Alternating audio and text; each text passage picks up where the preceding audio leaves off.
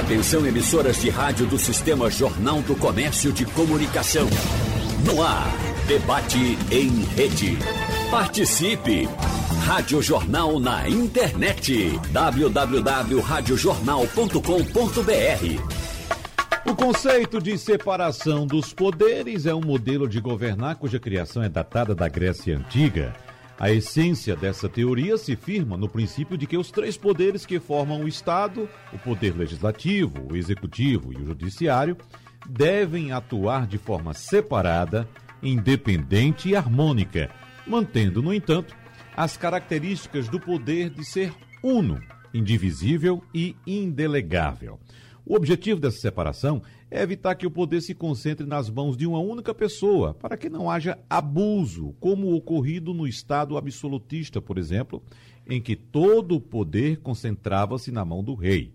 A passagem do Estado absolutista para o Estado liberal caracterizou-se justamente pela separação de poderes, denominada tripartição dos poderes políticos assunto que a gente debate hoje com os nossos convidados e nós damos o nosso bom dia, o nosso abraço e os nossos agradecimentos por mais uma vez colaborar com a gente para o ex-governador Gustavo Krause. Seja bem-vindo, doutor Krause, mais uma vez, bom dia para o senhor.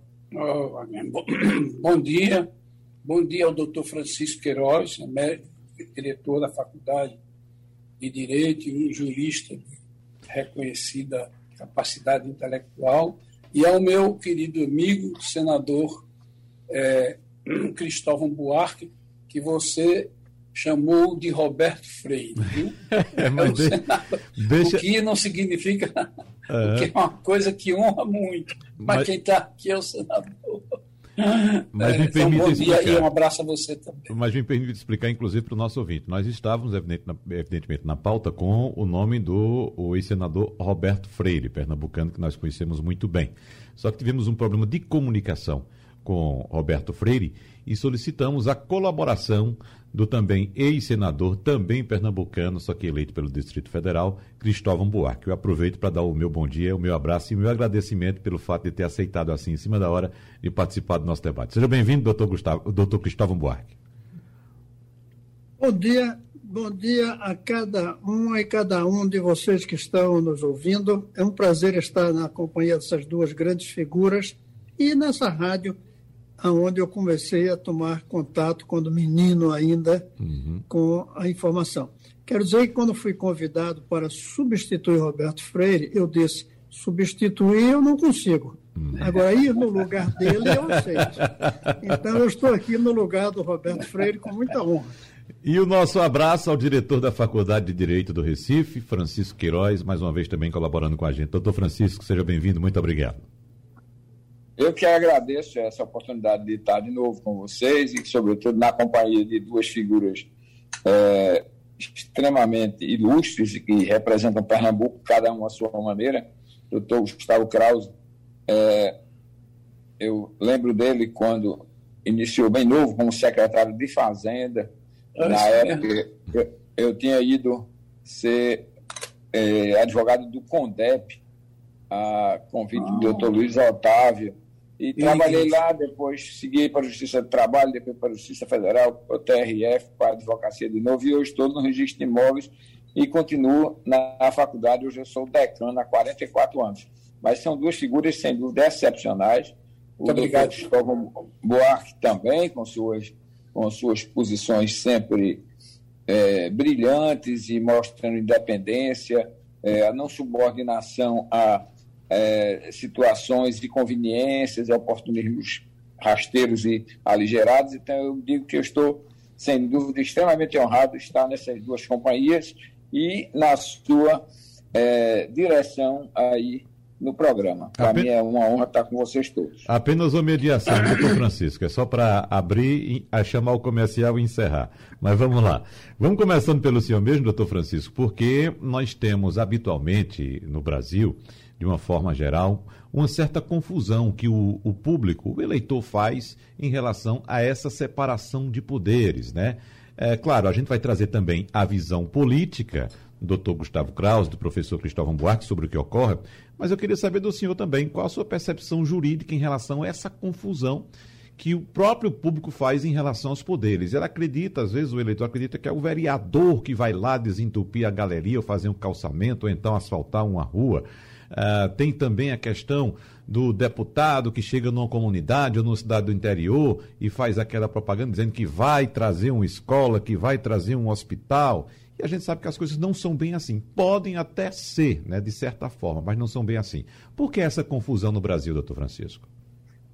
Veja, eu penso que contribuem para essas confusões, esses equívocos, as atuações é, dos atores de cada um desses poderes. E um dos instrumentais que mais atrapalhou, prejudicou, foi algo que que é a entendeu ser de um modelo extremamente abrangente, na esteira de umas que estavam na moda à época, como a espanhola, a portuguesa, é, e resolveu se constitucionalizar tudo.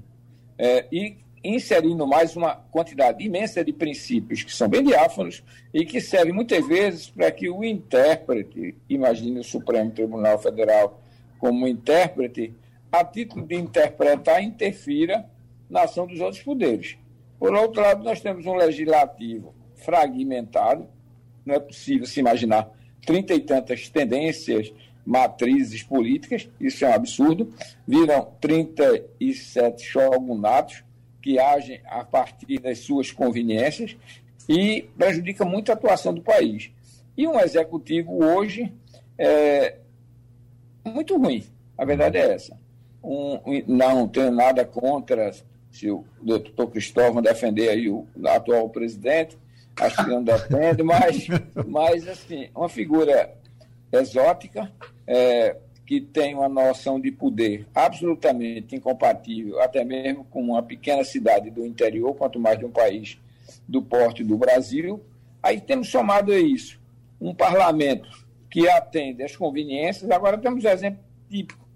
O Bolsonaro lança-se um projeto de, de aumento do fundo partidário para um valor estupendo, numa época de grande crise. O presidente diz que vai vetar, e depois o vai vetar, vai vetar parcialmente, só parcialmente que ele não vetou já é valor extorsivo, em troca camuflada de os parlamentares se tornarem mais sensíveis a essa questão da, é, do tal voto com é, o, o, o adicional da impressão, que é uma discussão paralela que eu acho que não tem nem tanta importância. Porque a importância que nós estamos vendo, né, todas as vezes que nós temos questões que têm muito a ver com o futuro do Brasil, surgem cortinas de fumaça. Vou dar um exemplo. Nós tivemos uma aprovação agora recente é, de lei para a privatização da, da Eletrobras. Um modelo que é pior do que aquele famosa e, no meu entender, absurda forma como a, a Vale foi, foi privatizada. Agora faz-se um modelo, isso é a lei, onde o governo federal não receberá um real pela privatização. Quem será o vencedor do leilão será quem der maior aporte de ações ordinárias para se tornar o controlador. Então, o governo federal deixa de ser é, controlador de um conglomerado imenso, que o valor patrimonial vai à casa de mais de trilhão de reais, com algumas centenas de bilhões são revertidos para a União, serão revertidos para a própria empresa e indiretamente para o controlador. No meu entender, é uma aberração. Nós temos um centro econômico que está muito oportunista, se aproveitando de discussões paralelas e muitas delas tolas, é, as pessoas discutindo, no meu entender, até de propósito, coisas de menor importância, e as passadas vão seguindo. Por exemplo, nós temos agora, sem fugir do assunto, mas tem a ver com isso, a aprovação possível da privatização dos Correios. Os Correios já foram uma empresa é, usada como exemplo mesmo no mundo. Os Correios é, se tornaram uma empresa muito rentável quando o STF reconheceu que ela tinha direito à imunidade de imposto de renda e outros tributos sobre patrimônio e renda civil, mesmo naquelas atividades de malote, que não deveria ter sido estendida a atividade de malote. E agora vai se privatizar os Correios. Os Correios, em relação às correspondências, já não tem tanta importância. O peso maior dos Correios é a atividade de malote, que ela, ela, como ela tem muitos pontos de entrega e coleta, ela, ela tem valor econômico. Então, nós tivemos a Eletrobras, a venda da parte da, do, do gás canalizado é, da Petrobras, uma que foi a passou ao largo das pessoas, que foi a alienação da seguradora da Caixa, um dos segmentos mais rentáveis da Caixa. O setor econômico não está tão insatisfeito com essas posturas. O lado social sofreu com a, o abrandamento dos direitos trabalhistas, alguns excessivos, mas abrandamento, é, enfraquecimento, a destruição dos sindicatos, ah, por exemplo, a retirada da de pagamento compulsório que chamava-se chamavam de imposto sindical. É, se os sindicatos tinham é, equívocos ou não, precisava ser reparado. Mas hoje a estrutura sindical está absolutamente desmantelada. Os trabalhadores estão fragilizados num país de enorme volume de desemprego, sem ter quem os defenda. Isso é um problema sério. Então, esse é o quadro. E nesse uhum. quadro nós temos um, um, executivo ávido de poder, um legislativo, com, todo, com raras exceções, ávido por receber vantagens para apoiar o que quer que seja, e, por outro lado, um judiciário que, no, no meu ver, agindo de modo incompatível com suas funções. Uhum. É, uma das razões, o judiciário atuando é, com muitas decisões isoladas, você fica quase numa loteria, se o seu processo é, vai para o Faquin, se o seu processo vai para é, é, o, o, o, novo ministro que assumiu, se o processo vai para, para o Marco Aurélio, saiu, vai para o Gilmar, e a depender disso você vai ter uma decisão. E às vezes o Supremo faz coisas absurdas. O Supremo tem uma técnica que não é explícita, eu sempre digo aos meus alunos, lá no doutorado de Direito, que seria uma ótima tese, o não julgar como posição do Supremo Tribunal Federal. Eu eh, cito um exemplo bem antigão. Quando entrou em vigor a Constituição, a Constituição previa que os servidores que eram seletistas seriam estabilizados como seletistas, artigo 19 do ato das transitórias, e poderiam se tornar efetivos se fizessem concursos, e esse tempo seria considerado como tipo. As, as leis de conversão transformaram todos de um golpe só em estatutário com um tremendo ônus previdenciário. E foi ajuizado um ADI, ministro, o, na época foi o Cláudio Fonteles, procurador-geral da República, até hoje isso não foi julgado, e nem vai ser. Então o Supremo, às vezes, avalia se ele acha que é conveniente julgar ou não julgar. Na matéria tributária, esse não julgar durante dezenas de anos leva a um volume de valores pendentes que ou quebra as empresas ou quebra o governo. Aí ele fica tentando achar um caminho para o descaminho que ele praticou. Essas são minhas observações iniciais sobre a questão. É muito complexo. Muito bem. Professor eh, Cristóvão Buarque, você já teve que explicar a algum eleitor seu aí no Distrito Federal é, é, a diferença entre ser governador e ser senador?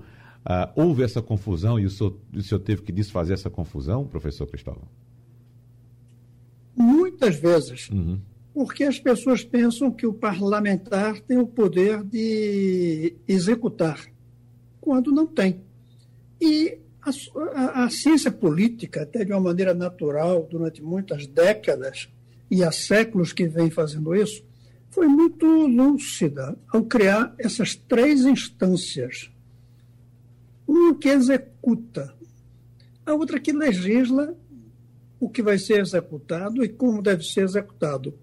E um terceiro que põe tudo isso dentro da lei, que julga no momento em que um desses sai da lei, que é muito comum e natural. Não só porque alguns querem sair da lei mesmo, outros por uma deficiência qualquer que leva a isso. Então, é preciso explicar bem. Mas aí vem uma consideração em relação ao que o doutor Francisco Queiroz falou, que merece a gente considerar. Quando ele falou da ideia de, de estatizar ou não, existe uma coisa que está acima de toda a política, que é a evolução tecnológica, que é a realidade. A realidade está acima. Nós temos que entender como esses três poderes, não se inventou uma maneira melhor de que essa unidade, se comportam diante da tecnologia. Um exemplo é isso, da urna eletrônica. Tem um presidente que não quer aceitar isso. Isso é uma evolução. Além disso, tem um presidente que quer dizer que as coisas têm que ser como ele quer. Mesmo que o parlamento diga que não vai ter voto impresso, aí ele diz que não aceita a eleição. Essa mesma tecnologia que força certas adaptações, ela força algumas coisas serem estatais numa época e deixarem de ser em outra época. Não, a, a Embraer jamais seria uma empresa importante se não tivesse sido estatal. Mas ela certamente não teria continuado a ser importante se tivesse continuado estatal. Existem momentos para um e para outro. Isso é que a gente tem que estudar no caso dos Correios.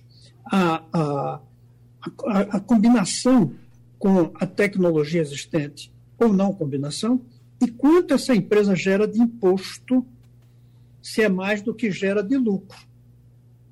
A gente às vezes diz, essa empresa dá lucro, por que privatizar?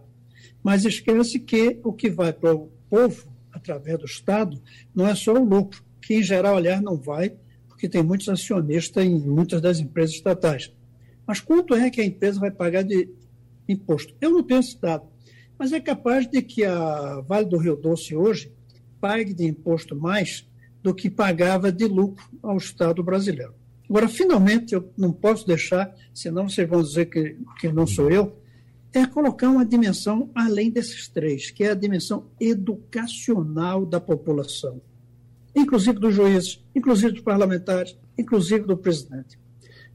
A educação é o Espírito Santo desse sistema. Sem um sistema educacional que chegue a todos e com qualidade a todos os cidadãos e cidadãs, dificilmente a gente mantém a unidade das três instâncias por muito tempo. Vai, vai, vai, vai, chega um ponto, ruptura.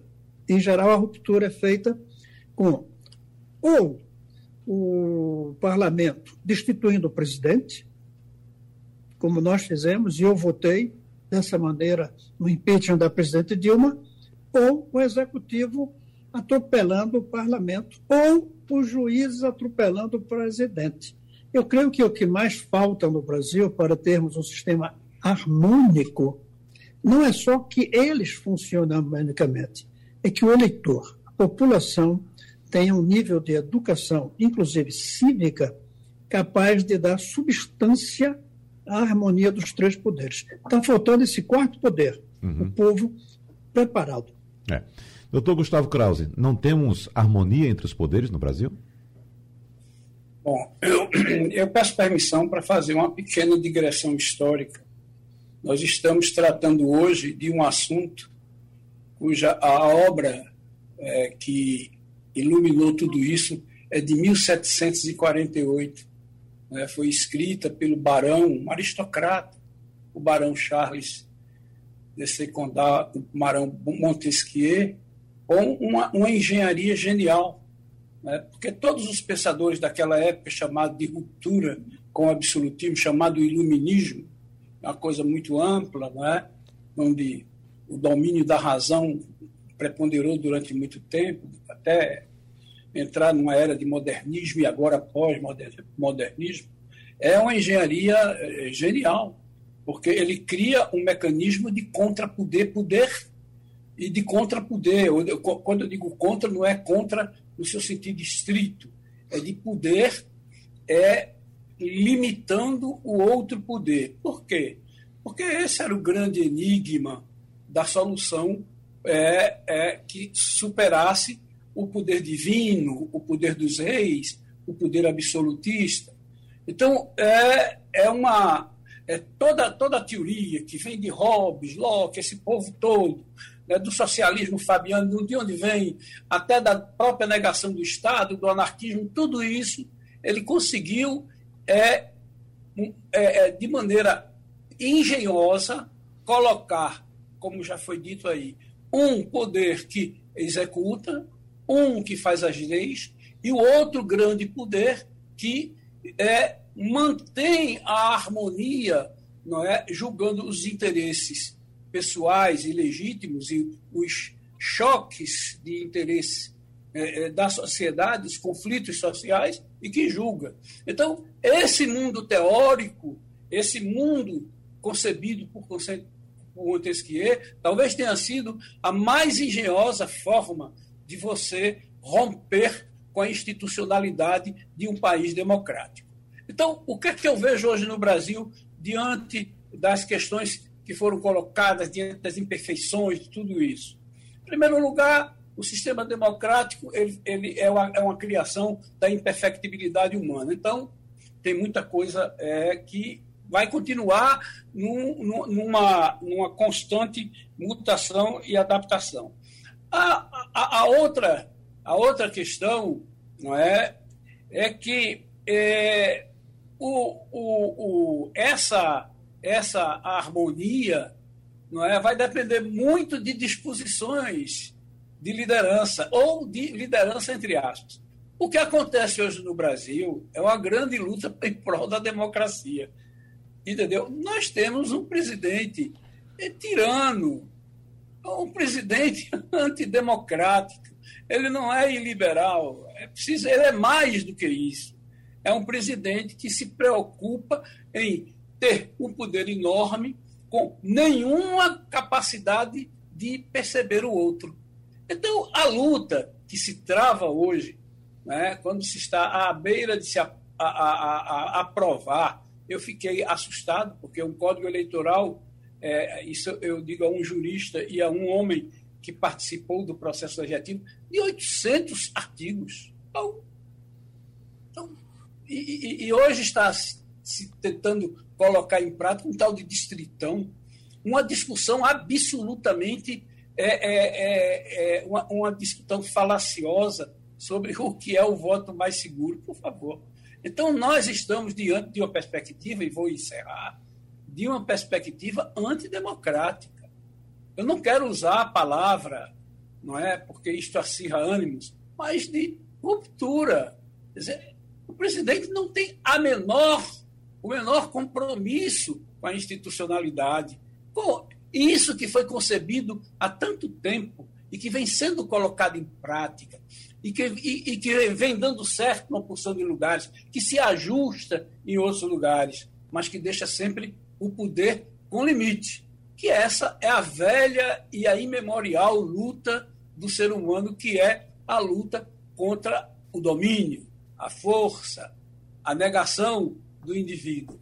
Então, o que eu vejo é uma coisa mais profunda, que é o ator principal desse processo, dizendo assim: olha, se não tiver urna, é, é, é, se não houver a manualização, voto ou, impresso, sei lá, diferente do da urna, se não for auditável, uma, uma, uma porção de, de, de argumentos fajutos e etc., pretextos, meros pretextos, não vai ter eleição tem mais o que dizer.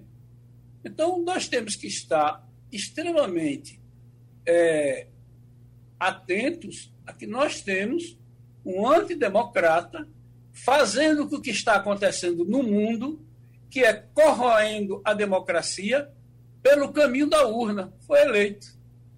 E começa a, a, a preparar uma reeleição, espero que improvável, espero que a eleição exista e ele perca, né? ele venha a perder ou não, ou não participe, não sei.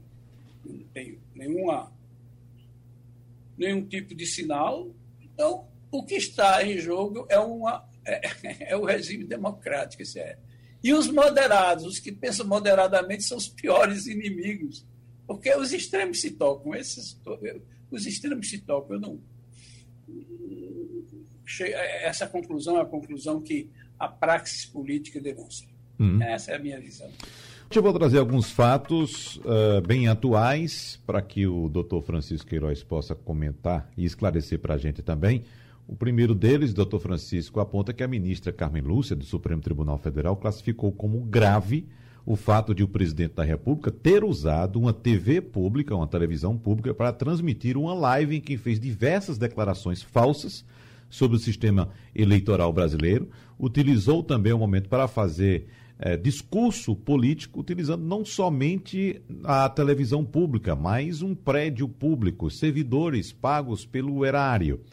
E a ministra, inclusive, fez essas afirmações na decisão que enviou à Procuradoria-Geral da República, uma notícia crime apresentada por deputados de oposição, logo após o presidente da República ter publicado essa live também nas mídias sociais.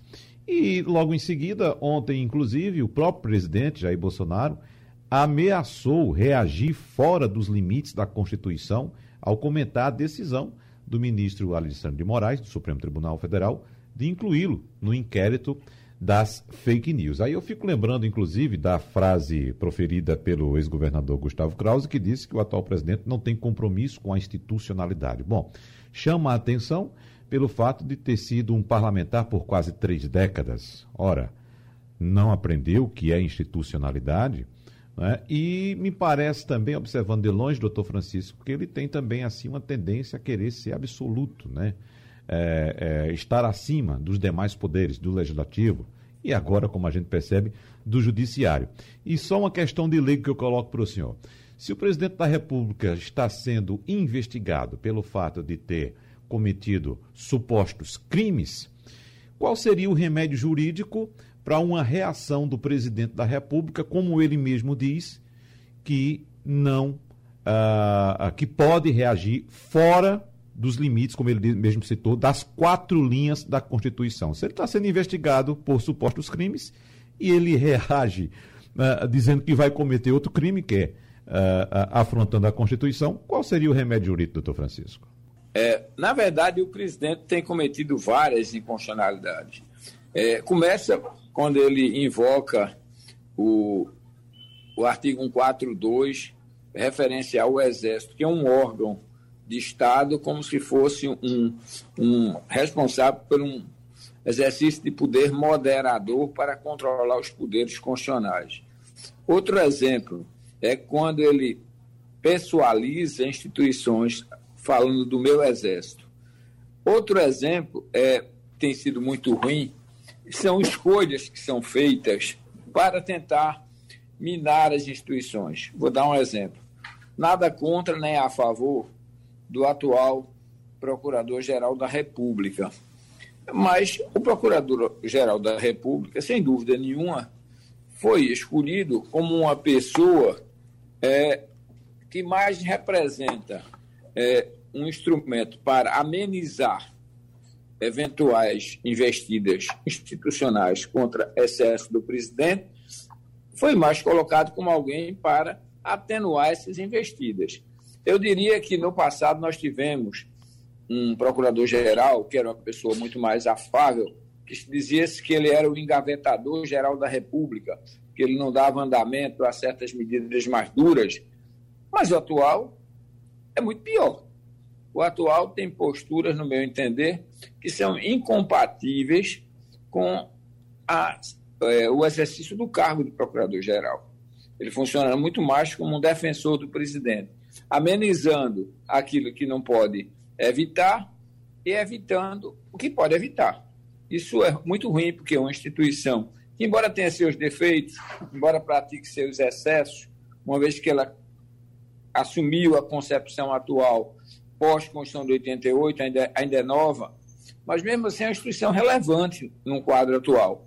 Se essa instituição relevante ela é mal dirigida, ela, não, ela vai se fragilizar. Eu não sou defensor, por exemplo, da Operação Lava Jato, mas é, eu, o intuito investigatório é, e de, de, de dirigente das ações da Polícia Federal que o Ministério Federal tinha foi praticamente esvaziado. O controle sobre a atividade policial, é, tudo isso são técnicas de um governo, de um presidente que suporta a democracia porque não tem outra opção. Se ele tivesse força para outra opção, no meu entender, seria a opção dele. Nós já vimos na história situações como essa. É, e, por outro lado, nós temos um parlamento que não é dos melhores, porque muitas e muitas vezes se rende a conveniências pessoais. É lamentável quando eu vejo, é, diante de certas situações de crise, os parlamentares votando a partir das liberações das emendas parlamentares, e nós já vimos isso muitas vezes na história do Brasil. Disse até que isso veio na história, na emenda da reeleição, na época do Fernando Henrique, e agora está muito mais patente. Eu preciso de alguma coisa. Como eu tenho o controle das emendas parlamentares, eu da liberação, do ritmo de liberação, eu libero primeiro ao quem, quem me atende e libero por último a quem não me atende. Então, isso é, não é harmonia de poderes, isso é, isso é um controle é, de um poder sobre o outro. E a aceitação. Eu lembro de um, de um autor argentino, Jefferson Mergian, ele dizia uma coisa interessante. O executivo, representado na época do, ainda do regime autoritário, tem a força das armas o parlamento, às vezes, usa a palavra, às vezes se rende por vontade própria. E é isso que a gente vê, às vezes, por conveniência. Nós temos um, um, um modelo de proximidade do, do, do presidente com, do presidente, não ex-presidente, do presidente, qualquer que seja, com o executivo, com o legislativo, que o fortalece muito. E nós temos um outro aspecto que às vezes as pessoas não, não abordam, é que aquele modelo da tripartição de poderes lá, é, muito antigo, ele hoje não funciona tanto. Por quê? Porque a grande maioria das normas não vem do parlamento. O parlamento elabora normas genéricas e as normas são elaboradas por órgãos é, é, que, produtores de normas, como as agências reguladoras. Todas as normas, basicamente, que regulam, por exemplo, nossa vida no tocante aos seguros, não vem, não vem do legislativo, vem da SUSEP. As principais normas referentes ao é, trânsito vêm do CONTRAN. As da aviação civil vêm da ANAC. Então, essa, e assim toda a NTT, a ANTAC, a ANEL, a Anatel, o controle sobre como são feitas essas homologações do reajuste tarifário de energia. Por que, é que a bandeira é vermelha? O Congresso é o espectador. Qual é o controle efetivo que se tem sobre essas agências reguladoras, algumas delas que atuam como verdadeiros instrumentos a favor das empresas? Um exemplo de uma agência que se chama tecnicamente capturada, a Agência Nacional de Saúde Suplementar. Tão pró dos planos de saúde que uma ministra extremamente ponderada, é, que é a ministra Carmen Lúcia, você chegou, quando estava na presidência, num plantão de, de fim de ano, suspendeu um reajuste é, dos planos de saúde imposto pela ANS. E aí entra outro exemplo de, de como cooptar essas pessoas através do mecanismo, do mecanismo que funciona bem nos Estados Unidos, que é o presidente indica o nome, o Congresso, com rigor, sabatina, o Congresso, com rigor, verifica as condições técnicas e éticas para alguém ter mandato e ser dirigente da agência reguladora para atuar com equidistância entre é, o interesse econômico, o interesse do usuário e o poder público. Aqui não funciona assim. Eu digo, e não, e não agredindo senadores, nós temos senadores respeitáveis, mas institucionalmente, no meu entender, com todo respeito aos senadores, a instituição que pior funciona nessa estrutura é o Senado da República. E uma das coisas que a faz ser assim é o não exercício da competência que está no artigo 52 da Constituição. Imagina alguém indicado para o Supremo Tribunal Federal. É, esse alguém seria teria que passar por uma rigorosa triagem é, do Senado. Sabe quantos indicados para o Supremo Tribunal Federal foram indicados em toda a história da República? Eu perguntaria, meus é, colegas de bancada não vão lembrar.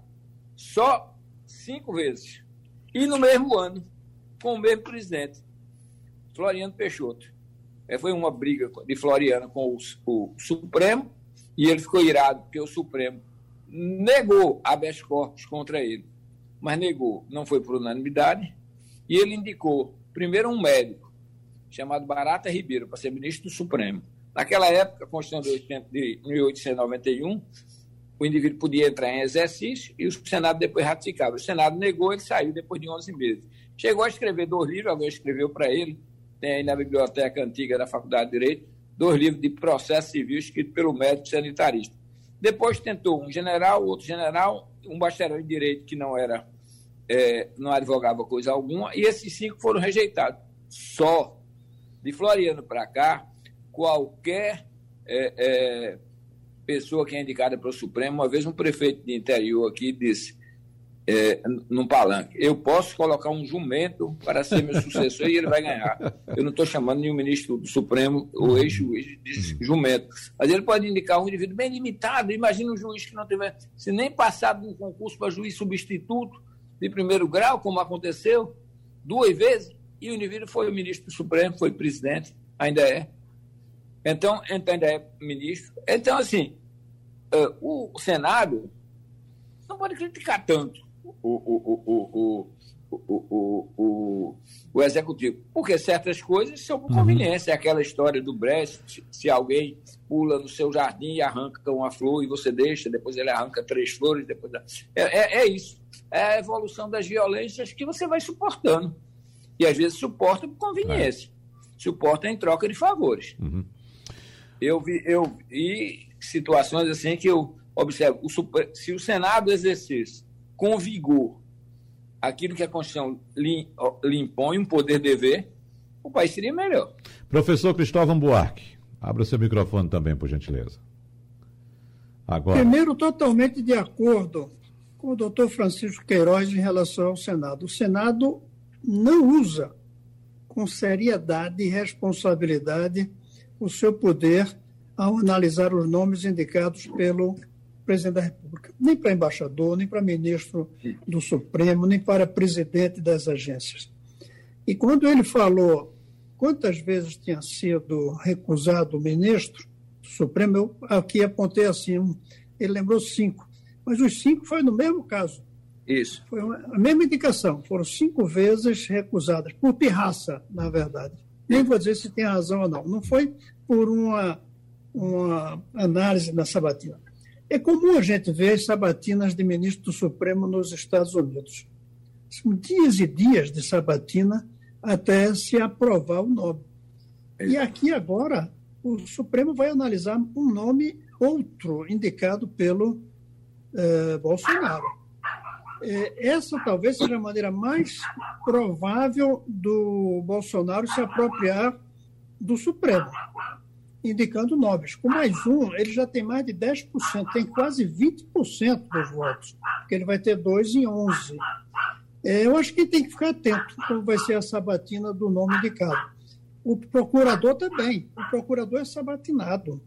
Vamos ver como é que vai ser a sabatina do procurador geral, que já está indicado, que é outra vez o Aras. Eu quero falar também sobre o, o, o que não sei qual dos dois, falou sobre o compromisso do Krause, o compromisso do presidente atual com a democracia, que ele não tem. Eu acho que é pior. Ele não tem compromisso com a democracia, com a lógica, com o sofrimento alheio, com a verdade, com os seus próprios eleitores, porque se tivesse, não, coloca, não dava poder ao Centrão, que ele dizia que era um bando de ladrões. Mas o pior de todos, eu acho que ele não tem compromisso com a nação brasileira. Ele não tem a perspectiva da nação como um ente que continuará mesmo depois dele.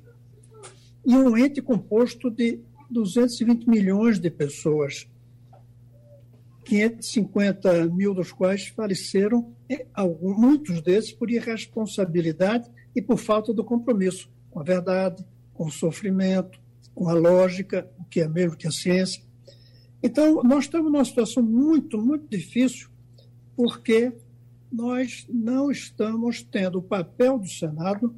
Aliás, eu acho, doutor Francisco, que um, certos ministros deveriam ser sabatinados. O ministro da Defesa não deveria ser nomeado pela simples vontade do presidente da República. Deveria ser sabatinado por uma instância como o Senado. A Comissão de Constituição e Justiça é quem sabatina o, os ministros. A Comissão de Relações Exteriores e Defesa Nacional deveria sabatinar os nomes indicados para assumirem o Ministério da Defesa, para que o Senado desse uma chancela na formação dele, na formação democrática dele, que ele não está aí só para enfrentar os exércitos estrangeiros. Nós já estamos vendo isso. Se as Forças Armadas fossem comprometidas só com a defesa da integridade territorial nacional, tudo bem. Mas já estão até alegando, de uma maneira errada, no artigo 142, que daria ao Exército, às Forças Armadas, o poder de moderar quando houver conflito entre os três.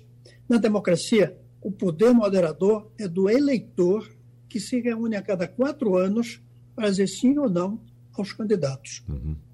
Então, falta essa consciência nacional, falta essa consciência no Congresso, no Senado, e coincidiu com o presidente, que eu digo com toda tranquilidade e tristeza, que ele passa a ideia de um demente.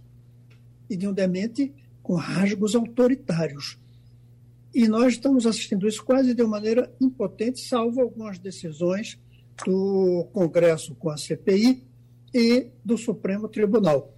Por incrível que pareça, hoje nossa, nossa esperança é que o tribunal comece a controlar essa falta de compromisso do presidente até o fim do seu mandato.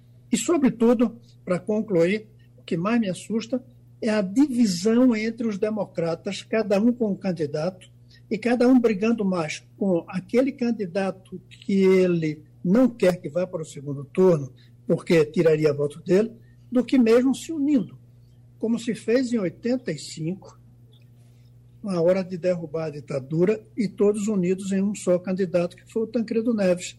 Hoje a gente não vê as oposições se unindo. Para mim, hoje, a grande força do Bolsonaro é a fragilidade dos líderes de oposição, que não colocam a nação brasileira mais importante que o partido e que suas vaidades pessoais.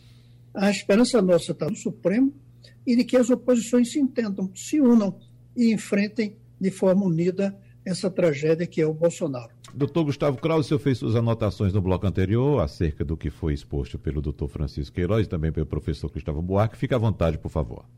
Bom, a gente percebe das lúcidas participações do, do professor né, Francisco Queiroz e do senador e ministro Cristóvão Buarque que a, a síntese é a seguinte: a democracia está condenada mais pelas suas virtudes do que pelos seus defeitos.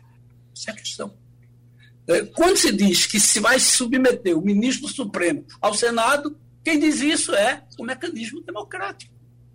Se é feito de outra maneira, se é feito porque houve um, sistema de troca, ou a democracia se autocorrige né, permanentemente, porque, é, como diz Bobbio, é, a democracia ela, ela vive em permanente ebulição, ela vive em permanente estado de transformação.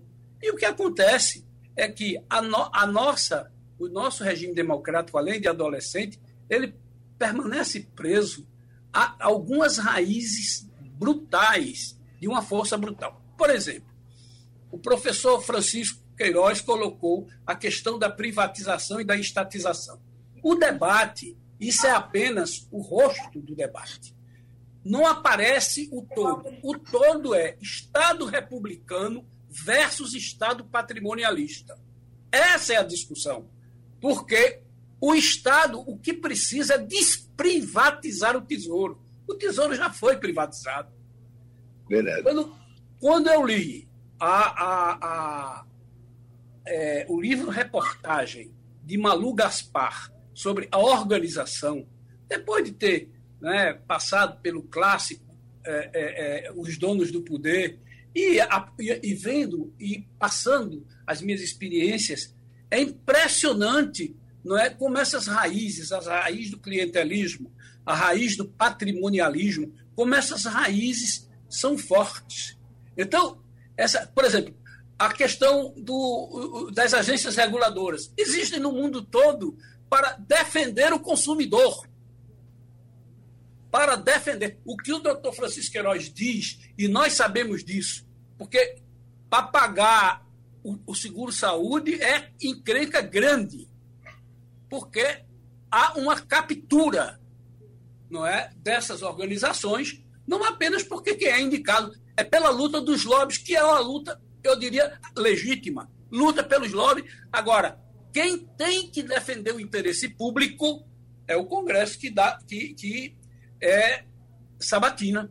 É o Senado que sabatina. Então, os instrumentos de check and balance, e, e que a gente começa com a separação dos poderes, eles existem.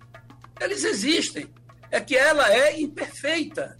E há uma dificuldade muito grande de você corrigir. Por exemplo, no mecanismo de privatização e de, e, e de, e de é, é, estatização, ou, seja, o nome que queira dar, existe um mecanismo chamado Golden Share.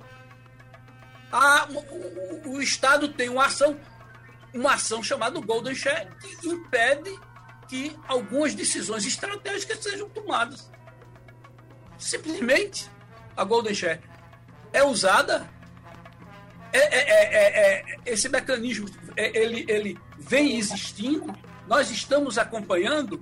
Então, o, o, a questão da, da, qualidade da democracia brasileira, né, ela padece desses, dessas raízes. E aí eu vou concluir, não é, falando um pouco do que é, é o, o senador disse do presidente que eu subscrevo embaixo.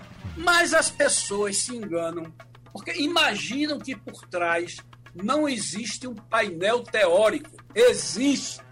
Essa é a questão. Chama-se o tradicionalismo, T com T maiúsculo.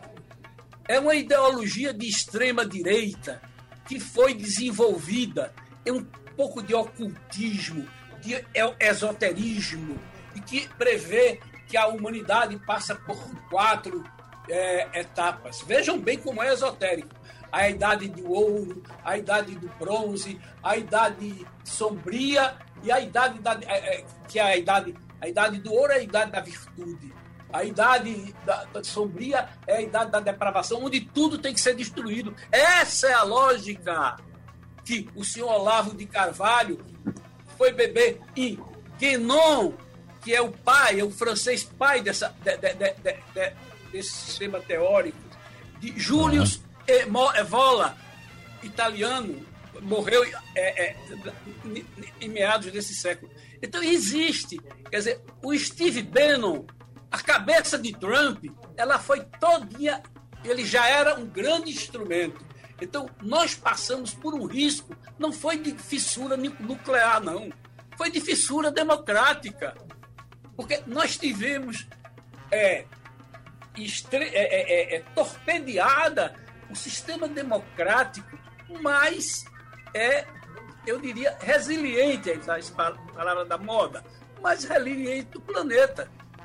A, a, a, coisa chegou a ponto de se invadir o, o, o Capitólio. Agora, isto há uma ideologia de extrema direita. Vou só concluir. Por favor. Quando a pessoa recebe a neta de não sei quem, uhum. não é problema nenhum, porque é um acidente genético. É. Agora, quando esta deputada do ALT, do regime, do, do partido de extrema-direita da Alemanha, vem e ela é a representante do racismo, do antissemitismo, do, do é, é, contra as, as imigrações, racista, aí é uma coisa diferente. Quer dizer, você está recebendo uhum. alguém não é? Que não, não é, é, que não é neta de ninguém, não. Ela é filha de suas próprias ideias. Uhum. Então, eu compartilho não é, das, das, da, das apreensões, especialmente da apreensão do, do, do senador. Eu espero que exista uma coisa chamada sociedade civil, que essa é a grande, é o grande. É, é, eu acho que as redes sociais têm uma atuação para o mal e para o bem, eu diria mais que talvez para o mal, mas, de qualquer forma, os movimentos de 2013 e antes, isso de 2008, o que houve a Primavera Árabe, deu resultado e eu acredito que esta pressão popular vai ter uma grande primeira vitória, que é derrubar a questão do voto. Nós vamos passar por uma prova agora. Se o voto secreto não passar na comissão, eu quero ver o que é que esse senhor vai dizer. É.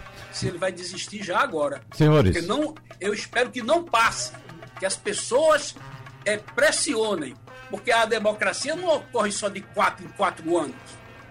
Ela ocorre quando você acompanha o seu representante e cobra dele. E agora uhum. é fácil de cobrar.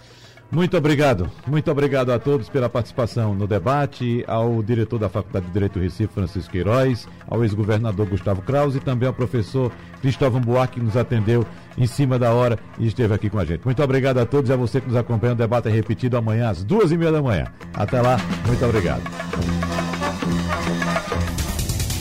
Sugestão ou comentário sobre o programa que você acaba de ouvir, envie para o nosso WhatsApp 99147 8520.